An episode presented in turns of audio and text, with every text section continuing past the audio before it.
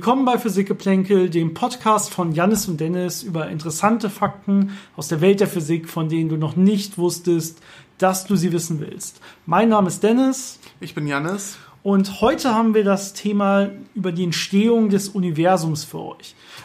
Aber bevor wir darauf eingehen, äh, noch einmal die Erinnerung. Äh, wir wollen demnächst eine Folge machen, die aus Fragen äh, besteht, die ihr uns zusendet. Deswegen wäre es sehr cool, wenn ihr uns Fragen sendet. Ein paar haben wir schon bekommen, aber es gibt noch so viele Fragen da draußen, die wir beantworten könnten. Und es wäre sehr spannend, wenn ihr da noch ein bisschen uns was zuschickt. Genau, also ruhig kurz, kürzere Sachen, so dass wir meinetwegen auch mehrere Folgen drehen können, indem wir die dann beantworten ähm, relativ schnell weg. Äh, wenn wir dazwischen Themen finden, die eine ganze eigene Podcast-Episode wert sind, dann werden wir das einfach in die Liste von ganz normalen Themen aufnehmen. Und auch das wird dann natürlich äh, irgendwann als Podcast kommen. Äh, erreichen könnt ihr uns wie immer un über unsere E-Mail-Adresse physikgeplänkel.gmail.com. Physikgeplänkel hier zusammengeschrieben mit Geplänkel mit AE. Äh, oder natürlich über die gängigen Social Media Kanäle, Instagram-Account, Physikgeplänkel, Facebook-Gruppe Physik-Geplänkel ähm, und so weiter. Sendet uns was, wir werden darauf äh, kurz antworten normalerweise oder einen Daumen hoch geben, dann wisst ihr, wir haben das Ganze gesehen. Es ist in der Liste und in einer der nächsten Folgen werden wir dann mal so eine Fragen-Podcast-Folge einbauen auf jeden Fall. Jetzt aber erstmal viel Spaß mit dieser Folge. Jetzt geht es so ein bisschen um die Entstehung des Universums. Das heißt, wir wollen so ein bisschen erklären, was war ganz am Anfang, was wissen wir darüber, was vermuten wir darüber und äh, wie ist eigentlich alles entstanden, ähm, was wir jetzt sehen, ähm, woraus wir jetzt bestehen. Also, wie kam es dazu, dass wir jetzt da sind, wo wir sind? Genau, was die meisten, denke ich, wissen, ist natürlich oder davon gehört haben, ist dieser große Urknall. Das, was wir Physiker Urknall nennen, irgendwie die Entstehung des Universums. Ähm, wir fangen nicht vorher an, weil man kann natürlich die Frage stellen, was war vor dem Urknall. Das ist durchaus eine berechtigte Frage, aber Physiker können darauf keine berechtigte Antwort geben, weil wir sagen, alles, was davor sein könnte oder so, entzieht sich komplett der heutigen Beobachtung. Und ähm, da, wo wir nichts beobachten können, da können wir noch so viele schöne Theorien aufstellen. Das wird auch hier und da gemacht. Aber letztendlich kann man nie genau wissen, was da wirklich war. Das heißt, das äh, schieben wir so ein bisschen an den Rand der Philosophie. Und wir fangen hier für uns mit dem Urknall an. Denn ähm, vor dem Urknall ähm, versagen einfach physikalische Theorien. Wir können zwar in der Zeit zurückgucken, wenn wir Teleskope nehmen und weit entfernte Objekte angucken, und wir können sehen, dass da die physikalischen Gesetze ähm, so gelten, wie wir sie kennen. Aber wenn man diese Singularität äh, sich anguckt, die der Urknall ja darstellt, also wenn man das dann alles zurück berechnet, wie groß das Universum mal gewesen sein muss, dann kommt man an einen Punkt, dass das irgendwann mal auf einem Punkt war. Und äh, da versagen einfach äh, physikalische Theorien völlig. Deswegen macht es da nicht viel Sinn, darüber zu reden, was davor war, weil wir nicht wissen, ob unsere Physik da überhaupt funktionieren könnte. Genau, ich würde sogar einen Schritt weitergehen. Das hast du ja gerade richtig gesagt. Selbst bei der Singularität äh, des Urknalls, wie man es annimmt in der heutigen Theorie, versagen ja schon die kompletten physikalischen Theorien, wie wir sie haben. Wir haben noch keine Theorie, die extrem viel Masse für einen extrem klein komprimierten Ort zusagen kann. Das wäre so eine Art Quantengravitationstheorie, die wir nicht kennen, die wir nicht haben. Und äh, auch die ganze Physik, wie wir sie kennen, macht ab bestimmten Längenskalen, also wenn du ganz, ganz klein wirst, auch überhaupt keinen Sinn mehr, weil Kausalität keinen, keinen wirklichen Sinn mehr macht, aufgrund von, von Heisenberg zum Beispiel. Da gibt's ja diese Unschärferelation und so. Ja, man sagt so, ab der Plancklänge das ist was schon extrem klein, nicht vorstellbar klein ist. Viel, viel, viele Größenordnungen kleiner als die kleinsten Teilchen, die wir so kennen. Ja, ab dem macht es eigentlich keinen Sinn mehr. Das heißt, wenn man jetzt die Größe des Universums äh, zurückrechnet und so weiter und man kommt darauf, wenn man einfach extrapoliert, das Ganze war mal eine Singularität, das läuft auf einen Punkt zusammen, dann können wir jetzt einfach, wenn ich jetzt rein physikalisch sprechen möchte, nur sagen, okay, also es wird bis zu irgendeinem sehr, sehr kleinen Punkt zusammenlaufen. Was davor war, wissen wir so zumindest noch nicht. Und was ganz vor dem Urknall wär, werden, äh, war, werden wir vermutlich nie wissen, weil einfach da zumindest die Physik versagt. Deswegen beginnen die meisten realen physikalischen Modelle wahnsinnig kurz nach dem Urknall. Das heißt, äh, das Universum hat schon eine gewisse Größe erreicht. Das, wir wissen ja, das Universum muss sich mal ausgedehnt haben und es äh, dehnt sich noch weiter aus. Und man setzt dann halt da an, wo das Universum sehr, sehr, sehr klein war. Und zwar so klein, dass noch äh, alles durch Quanteneffekte dominiert war. Das heißt, damals war die Quantenmechanik das vorherrschende ähm, Beschreibungswerkzeug, was im Universum passiert ist. Und erst danach äh, hat sich das dann so weit ausgedehnt, ähm, dass wir jetzt auf die heutigen Größenskalen kommen. Genau, die Quantenwelt selber kann man sich natürlich jetzt hier vorstellen, ist sehr, sehr chaotisch und vor allen Dingen dominiert durch komplett statistische, statistisch verteilte Fluktuation. Also die aufgrund von Zufälligkeiten können Teilchen quasi sich bilden und wieder annihilieren und wieder sich bilden. Äh, und man hat in diesen Feldern, in diesen quantenmechanischen Feldern einfach extrem starke Fluktuationen und man hat nicht diese geordneten Zustände, die wir heute sehen. Also im Prinzip war es damals sehr, sehr heiß und man kann sich schon vorstellen, in einem heißen Dampf, ja, die Dampfpartikel sind sehr ungeordnet und erst wenn das Ganze jetzt abkühlt langsam, dann kommt auch eine Ordnung ins System. Das heißt, diese ersten Zustände waren sehr heiß, weil man halt extrem hohe Energiedichten hatte. Man hatte sehr, sehr viele Teilchen auf einfach einen sehr kleinen Raum und dementsprechend extrem dominiert von diesen quantenmechanischen Fluktuationen, die jetzt da, da auftreten. Das ist jetzt quasi dieser erste Zustand äh, des Universums, ganz knapp nach dem Urknall. Genau, genaue Modelle hat man davon nicht, aber man weiß, es muss halt irgendwie so ein quantenmechanisches äh, Zustandsding gewesen sein. Und dann äh, gab es eine sehr interessante Phase, das war auch noch ganz, ganz, ganz kurz nach dem Urknall, also weit, weit, weit unter einer Sekunde. Ähm, man hatte irgendwas so 10 hoch, äh, eine sehr hohe negative Potenz nach dem Urknall Sekunden. Äh, und da gab es die Inflationsphase. Das heißt, das Universum ist von dieser Quantenskala, also von dieser wahnsinnig kleinen äh, Skala, aufgebläht worden auf makroskopische Skalen. Das heißt, plötzlich wurden aus diesen Quantenfluktuationen ähm, zufällige Verteilungen von äh, dem, was damals äh, vorhanden war, auf großen Skalen und ähm, was dabei interessant ist, was man heute noch beobachten kann, diese Strukturen, die sich danach gebildet haben, basieren auf diesen Quantenfluktuationen. Und diese Strukturen kann man heute noch beobachten, wenn man sich den kosmischen Mikrowellenhintergrund anguckt. Das hatten wir schon mal erwähnt. Das ist die Zeit, äh, wo das Universum so weit abgekühlt war, dass Licht sich frei äh, bewegen konnte und äh, das kann man heute noch sehen. Und diese Verteilung, wie viel Licht aus welcher Richtung kommt, das ist eben geprägt worden damals in dieser Phase der Inflation. Und das Interessante ist, dass äh, das Licht oder die, die Verteilung des Lichts aus allen Richtungen sehr homogen ist und isotrop. Und das sich nur dadurch erklären lässt, dass eben zu einer Zeit davor all das einmal äh, ja, in, in Kontakt war, also so nah beieinander war, dass es äh, ein eine Art Gleichgewichtszustand erreichen konnte, den man mhm. dann auf makroskopische Skalen aufgebläht hat und äh, deswegen diese, diese Gleichmäßigkeit von allen Richtungen her sieht, wo es, wenn es größer gewesen wäre, nicht mehr möglich wäre, äh, aus der Entfernung, äh, ne, also aus 13 Milliarden Lichtjahren aus der einen Richtung, äh, eine Korrelation mit 13 Milliarden Lichtjahren in der anderen Seite äh, herzustellen, um da so einen Gleichgewichtszustand hinzukriegen. Genau, ja, wir haben ja die Lichtgeschwindigkeit als Grenze, wo Informationen übertragen werden kann. Das heißt, warum wissen wir, nochmal zusammengefasst quasi, warum wissen wir oder warum sind wir uns ziemlich sicher, es gab so eine Inflationsphase, wenn wir uns diese heutige Hintergrundstrahlung angucken, die überall im Universum ist, dann ist die quasi komplett homogen und isotrop, also die ist überall gleich an jeder Stelle des Universums, so wie wir sie von unserer Erde aus sehen können. Ja, das heißt, bis auf, also man kann das Ganze in Temperaturen ausdrücken, weil das Infrarotstrahlung ist und so bis auf ungefähr 10 hoch minus 6 Kelvin oder sowas ist das quasi komplett dieselbe Temperatur, egal wo man hinguckt. Ja, und erst wenn man noch genauer hinguckt, sieht man irgendwann, dass das Ganze auch hier und da Strukturen hat. Das hat jetzt mit diesen Quantenfluktuationen zu tun, aber jetzt erstmal ein bisschen gröber gedacht, das Ganze ist komplett gleich, überall. Ja, und wenn man jetzt sagt, okay, das Universum, so wie wir es kennen, einfach komplett zurückverfolgt mit der Expansionsrate, wie wir sie heute haben, dann würde das Ganze auch zu einem Punkt zusammenlaufen. Ähm, aber am Anfang wären quasi die äh, Orte so weit auseinander gewesen, dass sie äh, gar nicht miteinander kommunizieren können innerhalb der Lichtgeschwindigkeit. Also ein Gebiet des Universums wäre nicht in der Lage, mit einem anderen sich thermodynamisch auszugleichen zum Beispiel.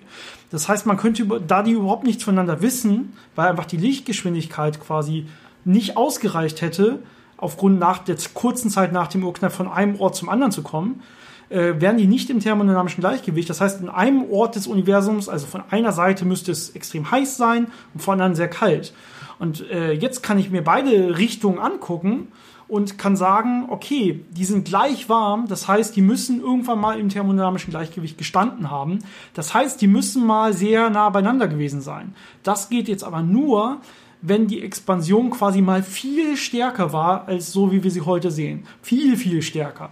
Also das ist quasi die, die Intention und man kann natürlich jetzt wieder mathematische Modelle reinstecken und sich extrem genau das Ganze modellieren und angucken.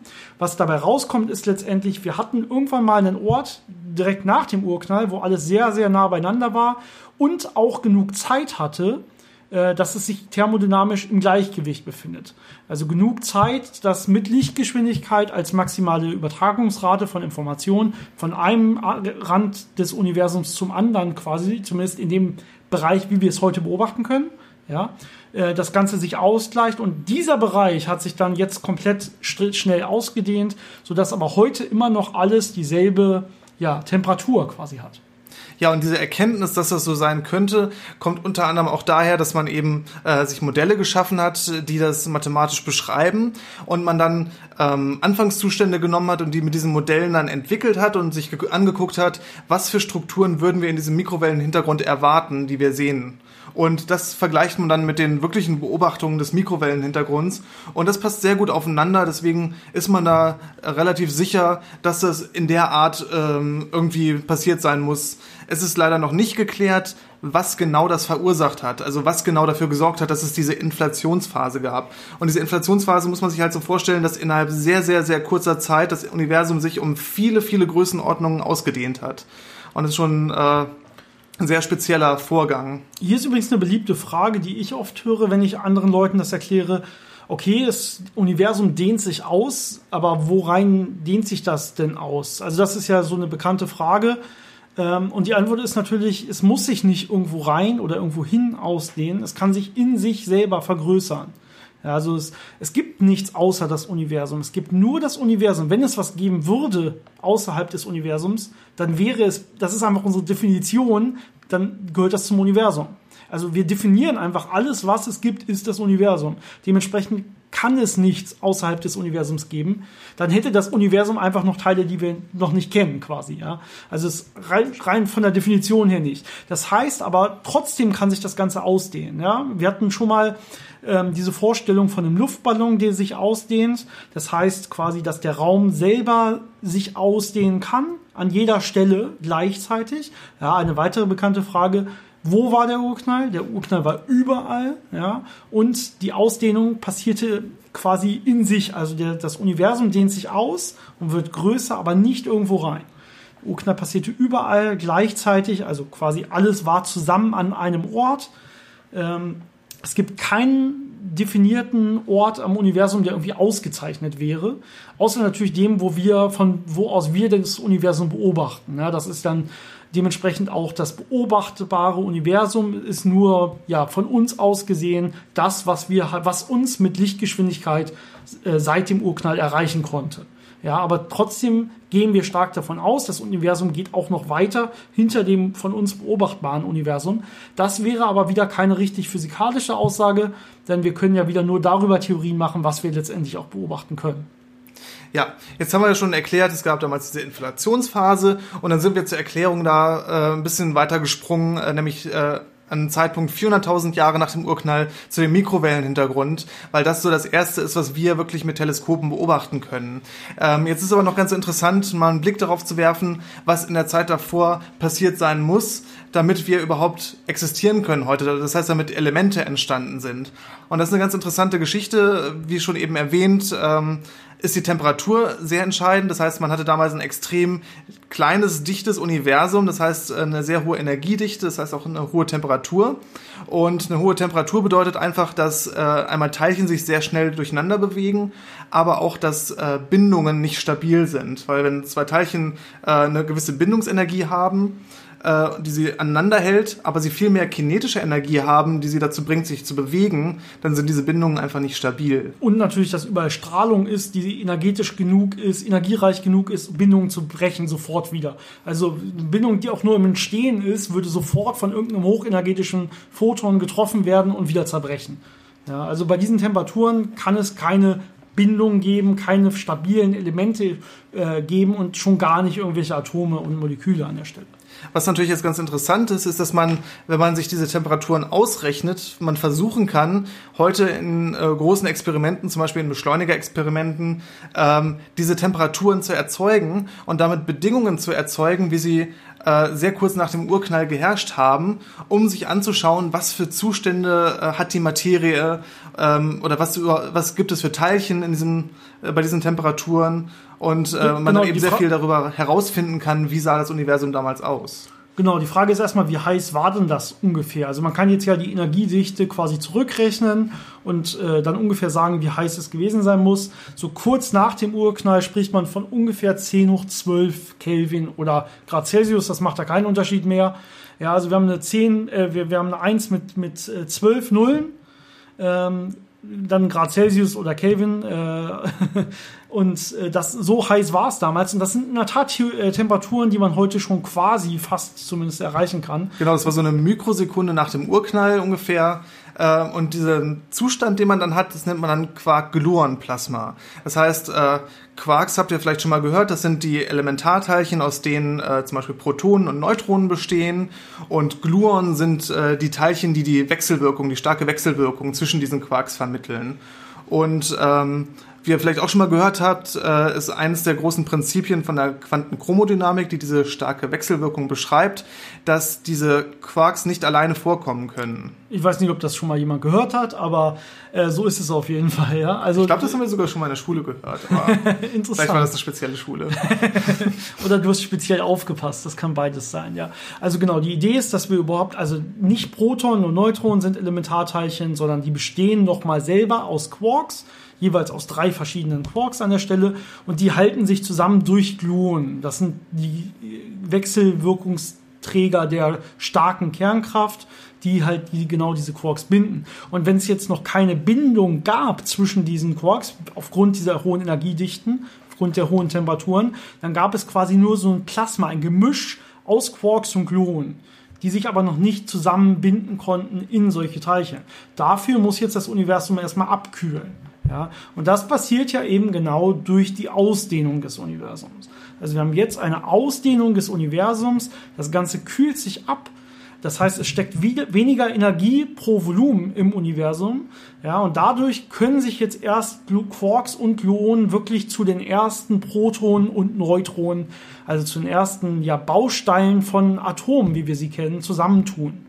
Ja, und das war jetzt ja ungefähr immer noch so 10 noch minus 4 Sekunden nach dem Urknall. Ja, also immer noch sehr, sehr kurz nach dem Urknall. Das heißt immer noch so ein Wimpernschlag nach dem Urknall, war es wahnsinnig heiß und dann fing erst an, die ersten Elementar, also für uns jetzt elementaren äh, Bausteine von unserem ja, von unseren Atomen zu entstehen.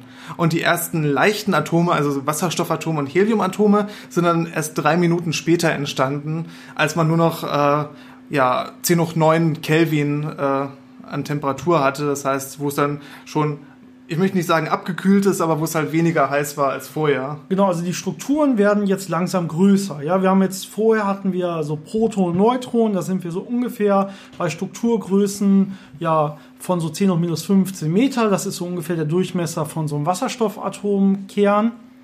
Und äh, jetzt kommen wir hin zu Atomen. Das heißt, wir gehen hoch bis irgendwie 10 hoch minus 11, 10 hoch minus 10 Metern ähm, Bereich, wenn, als sich das Universum dann weiter abgekühlt hat. Und das ist jetzt ungefähr im Bereich von ein paar Minuten nach dem Urknall. Ja, also das Universum dehnt sich extrem stark aus, dehnt, äh, kühlt sich schnell ab und so ein paar Minuten nach dem Urknall können sich jetzt die ersten Atomen äh, Atom Atomkerne erstmal bilden und ein bisschen später dann auch noch äh, auch die ersten Atome sogar. Das dauert in der Tat noch ein bisschen länger. Genau, das sind dann nochmal ein paar hunderttausend Jahre, bis dann wirklich neutrale Atome entstehen. Vorher hatte man Ionen, das heißt ähm, Atome, wo Elektronen fehlen in der, in der Hülle. Genau.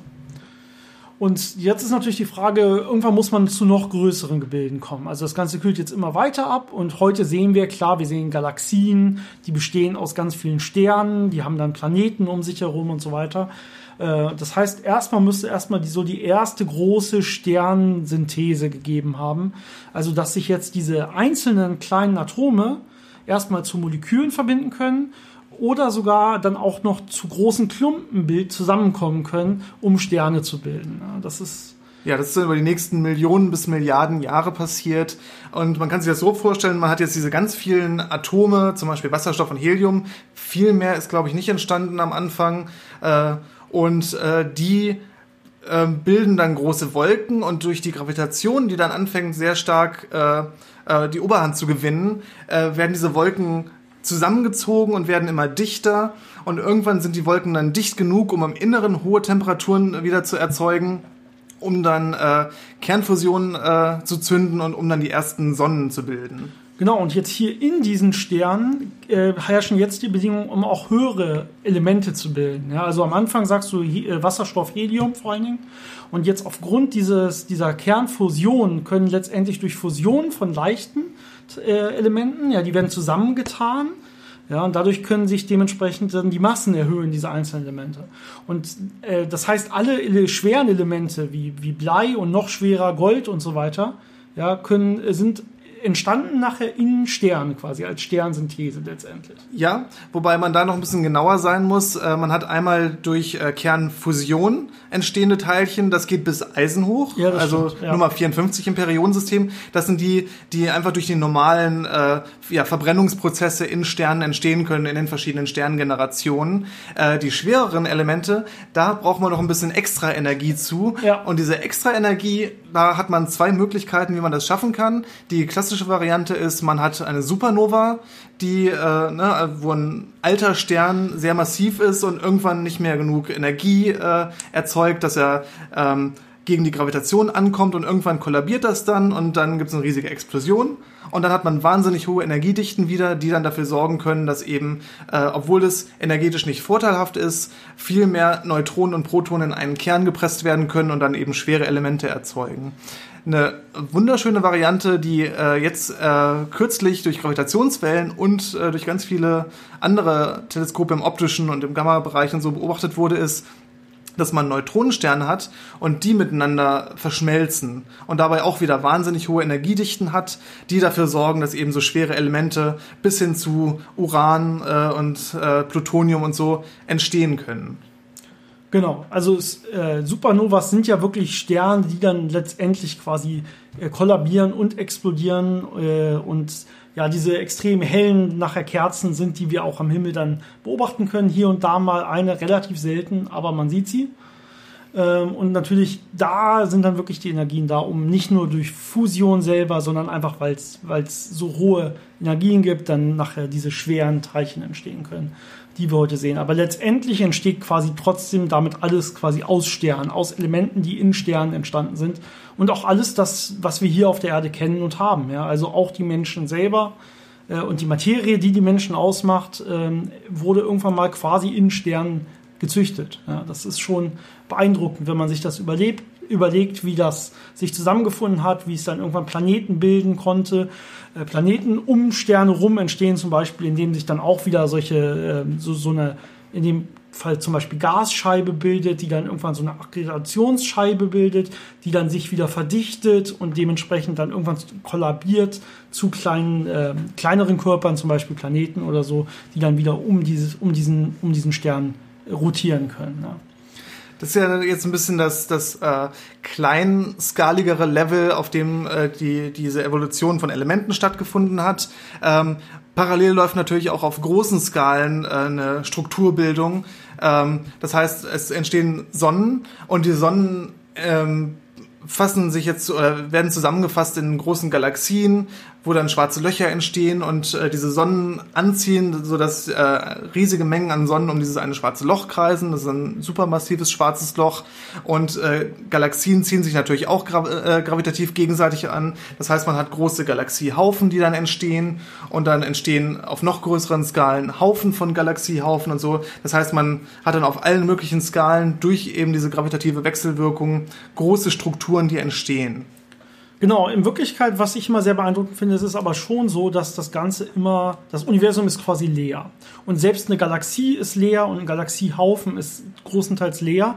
Genauso wie auch, wenn ich ins Kleinste gucke, die Atome in Wirklichkeit der größten Teil leer sind.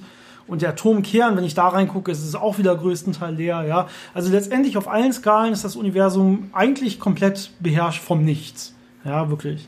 Und äh, jetzt kann man natürlich zum Beispiel auch Simulationen machen, was passiert eigentlich, wenn jetzt eine Galaxie kollabiert mit einer anderen Galaxie und so. Und es gibt natürlich eine gravitative Wechselwirkung. Ne? Ähm, aber letztendlich, wenn sich jetzt nicht gerade die beiden äh, schwarzen Löcher der Galaxien sehr nahe kommen, sondern es geht nur so um die äh, um die, um die äh, Sterne und um die Arme der Galaxie und so weiter, dann würde man eigentlich kaum was davon merken, weil eine Galaxie größtenteils einfach leer ist. Ja? Also zwei Galaxien können quasi einfach durcheinander durchfliegen und die würden sich quasi dann einfach danach in ihre Richtung weiter bewegen, ohne dass sich groß irgendwas bemerkbar verändert hätte innerhalb der Galaxien. Also auch wenn sich unsere Galaxie irgendwann vereinigt, ähm, mit einer oder durch äh, auf eine andere Galaxie trifft und durch sie durchfliegt und so weiter, würden wir nicht wirklich was davon merken, außer man hat halt extremes Pech, ja, und natürlich kann es kann es da zu Kollisionen und so kommen, aber die Wahrscheinlichkeit ist halt sehr sehr klein, dass irgendwas in die Nähe kommt, so dass es wirklich uns gravitativ beeinflussen kann, weil es so leer ist in Galaxien. Es ist ja schon wahnsinnig schwer, sich diese, diese Größenordnungsunterschiede vorzustellen zwischen der Größe von unserer Erde mit unserer Materie, wo wir viele Objekte haben, die nah beieinander sind, zu den Größenordnungen von Sonnen und dann nochmal zu den Abständen zwischen Sonnen. Wie wahnsinnig groß diese Abstände im Vergleich zu einer Sonne selbst sind, äh, dann merkt man schon so ein bisschen, wie leer eigentlich der Raum ist. Ja, es ist, ist schon sehr schwer vorstellbar. Genau. Vielleicht gehen wir mal ein Stück weiter. Wie sieht denn das jetzt heutzutage aus? Also, wir haben gesagt, okay, es gab eine Phase der extrem schnellen Expansion, das nennt man Inflation, aber es ist nicht so, dass das Universum dann irgendwann seine Größe erreicht hat und dann konstant so blieb, sondern nach heutigen Messungen, die wir, also Beobachtungen des Universums, können wir in der Tat sagen, dass sich das Universum auch weiterhin expandiert, also dass das Universum weiterhin expandiert. Es wird weiterhin größer und zwar in der Tat für Orte, die sehr weit auseinander liegen, sogar schneller als mit Lichtgeschwindigkeit. Das heißt, die Expansion ist auch mal davon abhängig, wie weit jeweils zwei Orte voneinander entfernt sind. Und die Expansion ist beschleunigt. Das heißt, es expandiert nicht nur, sondern die Rate, mit der es expandiert, ist auch äh, steigt stetig an. Das heißt, äh, es ist so ein, so ein Prozess, der wirklich exponentiell äh, an Größe zulegt. Genau, also prinzipiell kann man sich da, wenn man überhaupt erstmal über ein expandierendes Universum nachdenkt, gibt es diese kla drei klassischen Fälle, die man sich vorstellen kann. Entweder die Expansions, äh, entweder es expandiert nicht, klar, die Expansion ist null, das heißt, das Universum hat exakt diese Größe.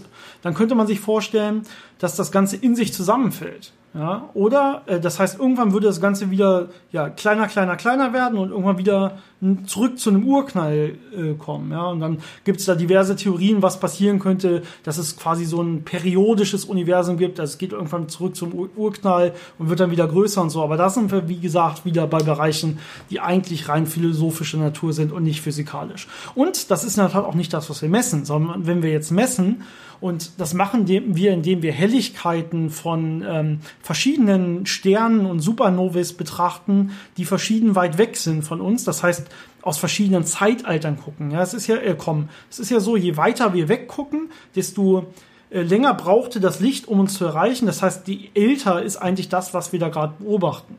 Und wir können damit sehr weit zurück in die Zeit gucken. Und jetzt können wir quasi sagen, okay, wie dementsprechend, wie beschleunigt sich jetzt die Expansion des Universums? Oder wie ist die Expansion des Universums? Die Antwort ist, sie ist halt beschleunigt, wie Janis es schon gesagt hat. Und ähm, das führt halt irgendwann eventuell zu Problemen des Universums selber, weil halt die Energiedichten immer kleiner werden, also Energie pro Volumen und das Ganze irgendwann an so einem Kältetod sterben könnte, weil es ja natürlich immer weiter auskühlt, äh, bis irgendwann äh, bis, in uns bis ins Unendliche quasi. Also bis das Ganze wirklich nur noch aus so einer ganz kalten Hintergrundstrahlung besteht, die ja irgendwo äh, im Millikelvin-Bereich ist. Oder? Ja, aber diese äh, beschleunigte Expansion ist halt noch nicht so wirklich verstanden. Man beobachtet es halt und man äh, hat dann eine Idee, dass es da eine dunkle Energie geben äh, kann, die das erzeugt. Ähm, diese dunkle Energie ist aber auch eigentlich nur ein Platzhalter für äh, einen, ja, ein, eine Substanz oder, oder ein, eine Eigenschaft des Raums, ähm, das eben diese Expansion erzeugt. Das heißt, man kann sagen, äh, wenn ich in den Gleichungen äh, etwas habe, was äh, diese Eigenschaften hat, dann würde es dazu führen, dass es diese Expansion gibt. Aber was genau das am Ende ist, äh, als physikalisches Objekt, äh, ist halt noch völlig unklar. Genau, das ist quasi eine offensichtlich eine Kraft oder eine Eigenschaft des Raumes, die zu so einer Expansion führt, die das Ganze nach außen drängt. Es gibt natürlich auch eine gegenwirkende Kraft und das ist einfach die Gravitation. Also die Gravitation innerhalb des Universums führt dazu, dass das Ganze eigentlich zusammengezogen wird. Das, äh, und ähm, da spielt nicht nur die Materie, wie wir sie kennen, eine Rolle, sondern da spielt auch die dunkle Materie eine Rolle, die gravitativ das Ganze zusammenziehen sollte äh, und zwar größten, größtenteils. Also über 70 Prozent des, des Universums sind ähm, des Energiegehaltes des, des Universums oder ja, der, der, des Materiegehaltes sind dunkle Materie. Ja, das heißt, ähm, die Materie, die wir sehen können, ist gar nicht so ein großer Teil. Aber trotzdem, wenn man das alles zusammennimmt, muss dieser dunkle Energieanteil, der dagegen wirkt, der das Ganze auseinanderschiebt, muss noch stärker sein letztendlich. Und man äh, hat da jetzt ein kosmologisches Modell, wo man das einfach quasi als Zahl mit in die Gleichung packen kann. Und da kommen dann alles bei raus, so wie wir es sehen. Das kommt sehr gut hin, von Strukturen und so weiter kann man da sehr schön mit simulieren. Ähm, ja, aber man hat keine Ahnung, was es ist. Dunkle Energie, keine Ahnung. Ja, dunkle Materie wissen wir ziemlich genau. Da muss es Teilchen geben, die müssen die und die Eigenschaft haben. Da haben wir auch schon mal eine Folge drüber gemacht. Genau, könnt ihr die nochmal hören. Aber dunkle Energie, da lohnt es sich auch kaum eine Folge drüber zu machen, außer das, was wir gerade erzählen. Ja, dunkle Energie, wissen wir, führt zu einer Expansion des Universums aber keine Ahnung, was es ist. Ähm, also interessant ist halt, wenn man diese dunkle Energie und diese dunkle Materie als Input nimmt für diese Simulation, kommt man genau bei dem Universum raus, wie wir es heute beobachten. Und äh, gerade dunkle Materie hat wohl eine sehr große Rolle bei diesen äh, großräumigen Strukturen, die ich eben erwähnt habe, gespielt. Das heißt, wie die dunkle Materie sich am Anfang im Universum verteilt hat, hat sie sehr stark beeinflusst, wie die ganze sichtbare Materie und damit die ganzen Sterne und Galaxien, die wir beobachten, sich verteilt haben. Und äh, da gibt es ganz interessante Bilder, die man sich angucken kann, wie auf großen Skalen das Universum wie so ein ja, filamentartiges Netz aussieht. Das ist sehr spannend und in den Filamenten hat man halt diese riesigen äh, Super-Galaxiehaufen, die dann aus ganz vielen Galaxiehaufen bestehen und so. Es ist schon äh, sehr interessant, aber auch sehr äh, schwierig äh, für das Gehirn, das zu verarbeiten, weil das einfach so unvorstellbar große Dimensionen sind. Das äh, übersteigt doch die Vorstellung ganz schön. Genau. Ja, damit haben wir ja den Großteil schon abgedeckt. Vielleicht noch eine Frage, die wir hier auch schon kurz im Vorfeld des Podcasts diskutiert haben, die jetzt noch offen ist, ist zum Beispiel die Frage, wir wissen, es gibt nicht nur Materieteilchen, sondern es gibt auch noch Antimaterieteilchen. Und das ist auch, das ist nochmal was anderes. Das hat jetzt nichts mit dunkler Materie zu tun. Antimaterie können wir selber produzieren, produzieren wir jeden Tag in Beschleunigern und bei äh, diversen, zum Beispiel radioaktiven Reaktionen, die entstehen, ähm, entstehen auch äh, Antiteilchen, ja, zum Beispiel das Antielektron, das nennt man dann Positron. Ähm, solche Teilchen kennen wir, damit können wir arbeiten, die können wir messen. Ja. Ähm, das ist wirklich bekannte Materie. Aber das ist halt Materie, die sich äh, im Prinzip, ähm, wenn sie auf normale Materie trifft, ähm, die sich annihilieren können. Das heißt, sie können zerfallen in ähm, zum Beispiel Photonen. Ja? Das heißt, ähm, was man erwarten würde, ist, ähm, wenn das Ganze komplett symmetrisch am Anfang wäre, der Anfang, dass zum gleichen Maße jetzt Materieteilchen und Antimaterieteilchen entstehen. Ja, und äh, wenn das jetzt im Universum so wäre, und wir haben jetzt einfach nur quasi das Glück, dass wir in einer Gegend leben, wo halt sich so Materie zu Galaxien und so weiter gebildet hat. Aber es gibt halt auch zufällig verteilt größere Strukturen aus Antimaterie, die dementsprechend auch wieder Galaxien aus reiner Antimaterie bildet und Planeten und Sterne und so weiter. Ähm, dann könnte man das in der Tat messen. Ja, also wir, wenn wir jetzt äh, das Universum uns so vorstellen, komplett symmetrisch, dann müsste es zum Beispiel auch Regionen geben, wo so eine Materie auf Antimaterie trifft. Es müsste irgendwo diese Grenzbereiche geben. Ja? Und die würden sich extrem hart, mit extrem harter Energie, also extrem harter Strahlung nennt man das, ähm, Gamma-Bereich, ja, müsste sie sich äh, annihilieren. Ja, und die würde man sehen, die würde man beobachten können. Also wenn wir rausgucken, würden wir von diversen Orten des Universums diese extrem harten Gamma-Quellen haben. Ähm, und das sehen wir einfach überhaupt nicht. Ja, also das, was wir momentan beobachten, ist ein komplett man nennt es baryonisch dominiertes Universum, das heißt ähm, von ja, normaler Materie und nicht von Antimaterie dominiertem Universum. Und man versucht halt herauszufinden, warum das so ist, ähm, woher dieses Ungleichgewicht kommt. Und ein Weg, das äh, herauszufinden, ist eben, dass man Antimaterie produziert und zwar nicht nur äh, Antiprotonen zum Beispiel oder Antielektronen, sondern auch Antiatome, also Antiwasserstoffatome. Zum Beispiel am CERN äh, macht man das, indem man eben Antiprotonen produziert und die mit Antielektronen beschießt und dann versucht, da Bindungszustände herzustellen. Und dann versucht man eben ganz genau hinzuschauen, ob man irgendeinen Unterschied im Verhalten, in den Energieniveaus von diesem Atom oder in irgendwas anderem finden kann, um eben einen Mechanismus zu finden, äh, mit dem man erklären kann, warum zu irgendeinem Zeitpunkt Zeitpunkt äh, mal viel mehr Materie entstanden ist als Antimaterie. Ja, und in der Tat ist das so, dass man das mehr oder weniger gefunden hat. Also man weiß, dass ähm, sich auf gewissen Gebieten Antimaterie anders verhält, anders wechselwirkt als Materie. Es gibt Unterschiede. Ja, das aufgrund von Symmetriebrüchen, das ist relativ theoretisch der ganze Bereich, äh, aber die, die würden sich nicht an, die würden sich durchaus anders verhalten. Ja, und jetzt ist quasi eine Vorhersage von diesen Messungen, ist, dass ähm, die Baryonzahl selber, das heißt die, die, die, das Gleichgewicht Materie zur Antimaterie, das ist keine physikalische Gesetzmäßigkeit, sondern man kann zum Beispiel äh, Materie erzeugen, ohne gleich viel Antimaterie zu erzeugen. Ja. Dafür müsste man zum Beispiel das Zerfall eines Protons sehen. Man könnte, man, man geht jetzt davon aus, dass das Proton zerfällt und dass dabei zum Beispiel diese ähm, äh, Baryonzahl nicht erhalten ist, eventuell. Ja. Ähm, man hat bisher nicht gemessen, dass das Proton zerfällt. Und man kann jetzt äh, aufgrund dem, was man beobachtet, sagen, ähm, ja, wir haben so, ein, so eine Grenze ähm, und die liegt ungefähr bei 10 hoch 34 Jahre. Also wenn ich jetzt ein Proton habe, ja, und ich beobachte jetzt nur dieses Proton, dann erwarte ich, dass das ähm, eine Halbwertszeit von ungefähr 10 hoch 34 Jahren hat. Das heißt, in, in 10 hoch 34 Jahren ist die Wahrscheinlichkeit, dass es zerfällt, schon relativ hoch. Ja. Das heißt, man kann schon ein bisschen warten, bis man das dann beobachtet. Man muss leider sehr lange warten. Also Protonen sind quasi sehr, sehr stabil, aber nicht komplett stabil, zumindest nach diesen Theorien.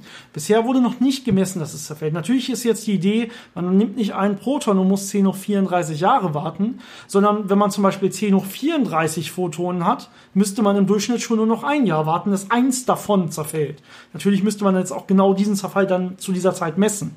Ja, das heißt, man erhöht die Sensitivität von solchen Experimenten, indem man einfach viel mehr Protonen hat und sehr gute Detektoren, die dann auch diese kleinen oder diese Zerfälle in dieser Masse von Protonen auch sehen können.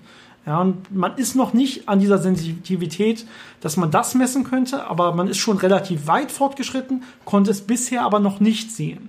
Ja, problematisch wird es erst, wenn wir jetzt diese Sensitivität haben äh, um das messen zu können. Und wir sehen, na verdammt, das zerfällt aber gar nicht. Ja, dann hätten wir wirklich ein Problem und dann bräuchte man in der Tat ähm, eine ganz neue Theorie, um zu erklären, warum es mehr Materie als Antimaterie gibt. Aber bisher sind wir noch im grünen Bereich. Wir können wahrscheinlich hoffentlich irgendwann messen, dass dieses Proton zerfällt und dann äh, passt das zu den gängigen Theorien. Ich finde es sehr spannend, äh, dass das wieder zeigt, wie dicht ähm, Teilchenphysik zum Beispiel diese großen Beschleuniger und, und solche Experimente äh, mit der Kosmologie, das heißt mit der Entwicklung des Universums zusammenhängen. Das heißt, äh, wie viel wir durch diese Experimente, die wir hier auf der Erde machen, äh, darüber lernen können, äh, wie die großen Strukturen im Universum entstanden sind und wie überhaupt das Universum funktioniert. Das finde ich sehr spannend. Genau, dabei sind natürlich immer zwei Grundeinnahmen, die wir als Physiker grundsätzlich haben. Das eine ist, dass die physikalischen Gesetzmäßigkeiten immer gleich sind. Also was am Anfang des Urknalls galten dieselben physikalischen Gesetze, die auch heute gelten. Ja. Und dass sie natürlich auch nicht nur hier in unserer Galaxie gelten, sondern auch in allen anderen Galaxien ganz, ganz, ganz weit weg. Genau, also dass es überall gültig ist, dass überall dieselben physikalischen Gesetze gelten. Ja. Äh, bisher, das kann man natürlich auch messen. Es gibt auch Experimente, die darauf basieren, wenn wir Sachen von weit weg beobachten, dann ist das ja, sind ja nicht nur weit weg, sondern wie gesagt auch quasi in der Vergangenheit. Das heißt, man kann durchaus auch physikalische Gesetzmäßigkeiten überprüfen, die weit weg liegen und die in anderen Zeiten liegen. Bisher deutet alles darauf hin, dass diese beiden Sachen auch wirklich erfüllt sind. Ein relativ verlässlicher Weg dafür sind zum Beispiel Spektrallinien. Das heißt, die äh, charakteristischen Absorptions- und Emissionsmuster von bestimmten Atomen, die man ja auch weit weg dann, also von weit weg kommt, beobachtet und äh, dann schon äh, sagen kann, höchstwahrscheinlich ist es kein Zufall, dass da genau die gleichen Frequenzen involviert sind wie bei uns auf der Erde. Das heißt, die Physik äh, scheint da genauso zu funktionieren wie bei uns. Genau, also zumindest die wichtigen Konstanten, äh, die man daraus bestimmen kann, sind überall gleich. Ja, also das Planck'sche Wirkungsquantum, die Lichtgeschwindigkeit, solche Größen sind überall äh, zumindest aufgrund dieser Messung gleich.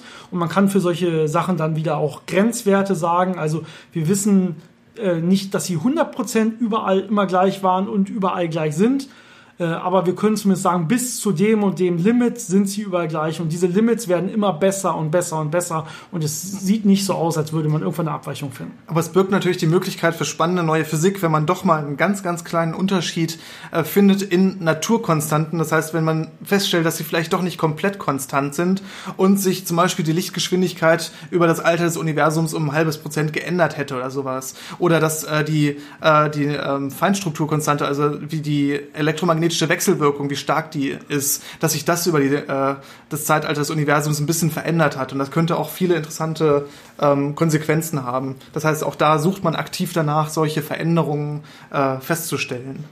Genau, also da sind wir jetzt ganz drin in der modernen aktuellen Physik, wo hoffentlich viele spannende Bereiche noch auf uns warten.